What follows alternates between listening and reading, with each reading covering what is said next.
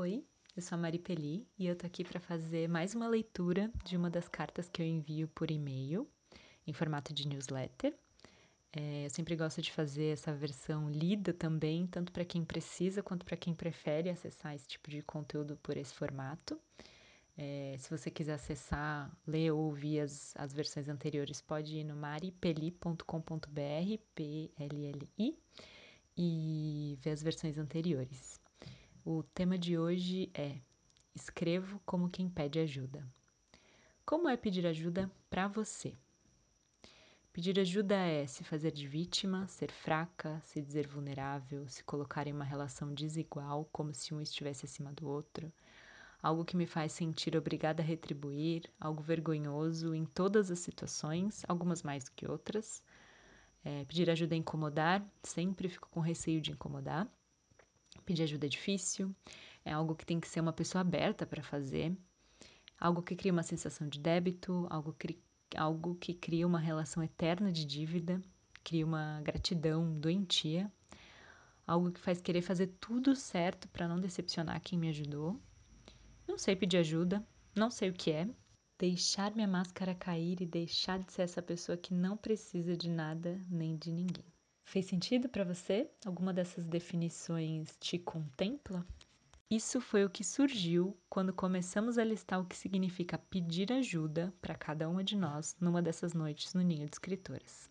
Possibilidades de significados mais positivos só apareceram quando a gente falou de pedir ajuda para algo que não é para si. Por exemplo, quando ajuda é para algo que não é meu, ela surge como uma troca saudável ou com o potencial de realizar algo maior do que quando se está sozinha. Eu fico muito curiosa para saber como seriam as respostas em um grupo que não fosse só composto por mulheres. Essas definições que surgiram me lembraram de um conceito que aprendi estudando comportamento canino, Learned Helplessness, ou desamparo aprendido em português, que fala do resultado de aprender de tanto receber respostas negativas quando toma alguma iniciativa que você não tem controle nenhum sobre o seu ambiente e não pode fazer escolhas em busca de algo mais favorável à sua vida. Veja bem, não estamos falando aqui de querer controlar e fazer tudo o que deseja o tempo todo, mas sim de poder fazer escolhas até simples dentro do que é factível de manejar. Para os cachorros, seria algo como demonstrar determinados comportamentos, que atividades pode ou não fazer e assim por diante. Para nós, em tempos pandêmicos, a lista de coisas que não podemos escolher quando fazer anda até que parecida. No caso dos cachorros, o desamparo aprendido se refere a um efeito colateral de adestramentos que usam técnicas agressivas para punir comportamentos naturais dos bichos. Exemplo: o cachorro aprende que quando se aproxima de algo ou alguém, que é um comportamento natural, toma um choque ou é enforcado. Sim, Começa a aprender então a desistir de manifestar esses comportamentos naturais e desliga, parando de fazer isso. É nessa hora que esse tipo de treinamento dá certo, muitas aspas, nesse dá certo. E o cachorro é lido como bonzinho e bem educado, quando na real só está num nível de apatia profundo mesmo, e pode sofrer uma série de outras complicações e somatizações futuras. Em humanos, o desamparo aprendido já foi estudado como a raiz de muitos casos de depressão. Qualquer semelhança com a nossa apatia atual não é mera coincidência, eu acho. Inclusive porque é só mesmo dentro dessa lógica colonial e capitalista é que a relação com outros seres vivos, pela via da dominação e bloqueio dos instintos, como no caso desse tipo de adestramento, é sequer cogitada. Para mim, nossa dificuldade em ter ajuda é um dos resultados colaterais de viver dentro de um sistema com tão pouco espaço para apoios coletivos e suportes sociais. Quando a gente percebe que a estrutura social não nos ajuda e sente dificuldade em pedi-la até para pessoas próximas, podemos chamar sim de um tipo de desamparo aprendido. Ao longo da vida, a gente também recebe certas punições que assumem o papel de crítica, violência, abandono, dificuldades financeiras, etc., como resposta a algum comportamento natural da nossa espécie que a gente demonstrou, como um desejo de se expressar, de pertencer, de buscar acolhimento e segurança, etc. Punição essa, é importante lembrar, que acontece em diferentes níveis de gravidade e de risco à vida, dependendo do lugar que se ocupa na sociedade. O filme Dois Estranhos mostra de uma forma tristemente didática essa dinâmica de se ver sem saída sendo um homem negro ao simplesmente tentar voltar para casa. Comportamento mais do que natural, a pessoa querer voltar para a própria casa.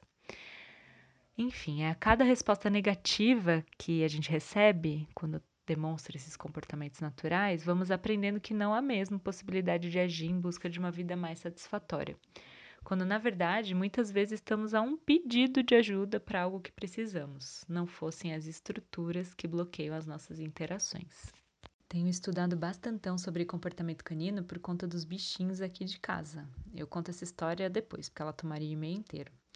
E eu entendo que a comparação do nosso comportamento com o dos cachorros possa levar para caminhos bem, bem, bem, bem ruins, como a minimização do papel social de cuidar de uma criança, como na polêmica mãe de pet, ou a humanização dos bichos, que causa tantos transtornos para eles também.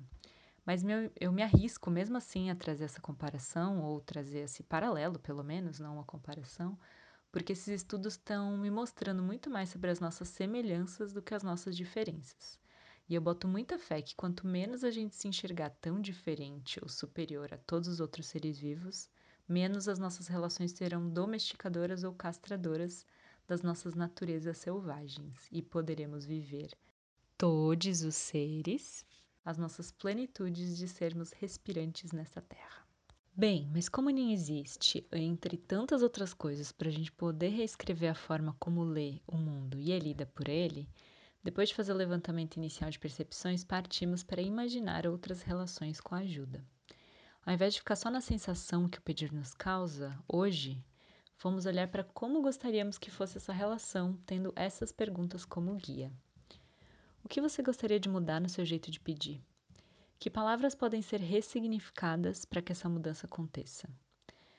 O que você mais precisa e gostaria de pedir agora? Para quem você pediria? partir dessas perguntas nascerão textos sobre como pedir ajuda é coragem e não fraqueza, já que o socorro fortalece e, em muitos casos, salva, sendo a diferença entre a vida e a morte. Também escrevemos sobre como oferecer é uma forma de receber ajuda, porque a gente se ajuda quando ajuda alguém. Quando, por exemplo, no meio de uma situação de dor, a gente acha força para amparar a dor de outra pessoa, o amparo se torna uma via de mão dupla, e que muitas vezes, quando a gente acha que precisa, é que pode oferecer. Surgiram textos com reflexões bem importantes sobre saber receber ajuda. Sim, muitas vezes a questão nem é sobre pedir, é sobre aceitar o que vem, já que as pessoas oferecem o que podem dar, e nem sempre é necessariamente o que precisamos.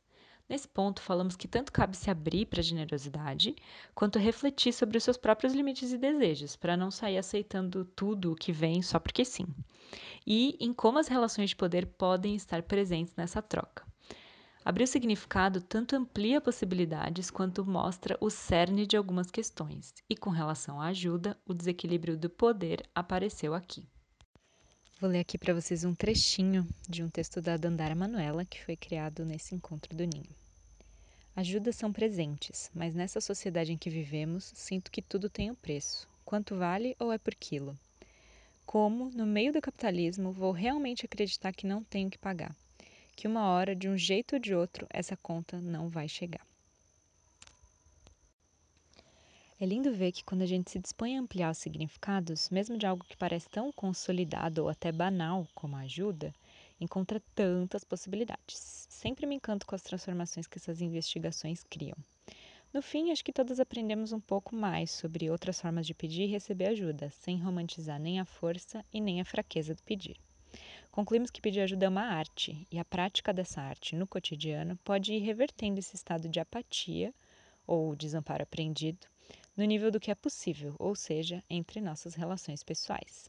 Adiciono a essas reflexões coletivas uma outra aqui, a partir de uma fala que eu descobri nesse post da Fefe Rezende, no e-mail tem link completo, que eu fiquei pensando depois de ler esse trecho que pedir ajuda é uma questão de saúde.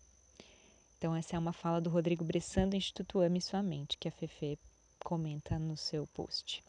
Saúde mental é uma condição que se estende muito além da simples ausência de transtornos mentais. Segundo a Organização Mundial da Saúde, ela corresponde a um estado de completo bem-estar físico, mental e social, no qual o indivíduo se sente bem consigo mesmo e nas relações com os outros. É capaz de administrar as emoções e a própria vida. Lida de forma positiva com as adversidades. E aqui, reconhece seus limites e busca ajuda quando necessário. É um dos critérios de saúde. Muito interessante, né? Termina essa reflexão zona. Fez tanto sentido para você quanto fez para mim? Me conta, quero saber. é, desejando que a gente possa cada vez mais formar ajuntamentos para segurar os baques nesse nosso caminho coletivo rumo ao chão e que a gente encontre beleza nessa queda, pedindo e oferecendo amparo. Se você curtiu esse tipo de investigação que eu contei aqui, que a gente fez no Ninho de Escritoras, te convido a participar dos nossos encontros regulares às segundas-feiras. Temos duas vagas abertas para quem quiser entrar em junho. Ou, se você preferir colocar o pé nessa água antes de mergulhar, no dia 10 de junho vai rolar um laboratório de escrita para reescrever o amor, onde vamos fazer essa investigação sobre o amor para alimentar o inconsciente coletivo com outras referências, para que a gente viva a partir da história que quer escrever e não da que contaram para gente sobre o amor. Vamos nessa? Se cuidem, peçam e ofereçam ajuda sempre que possível. Até já. Um beijo.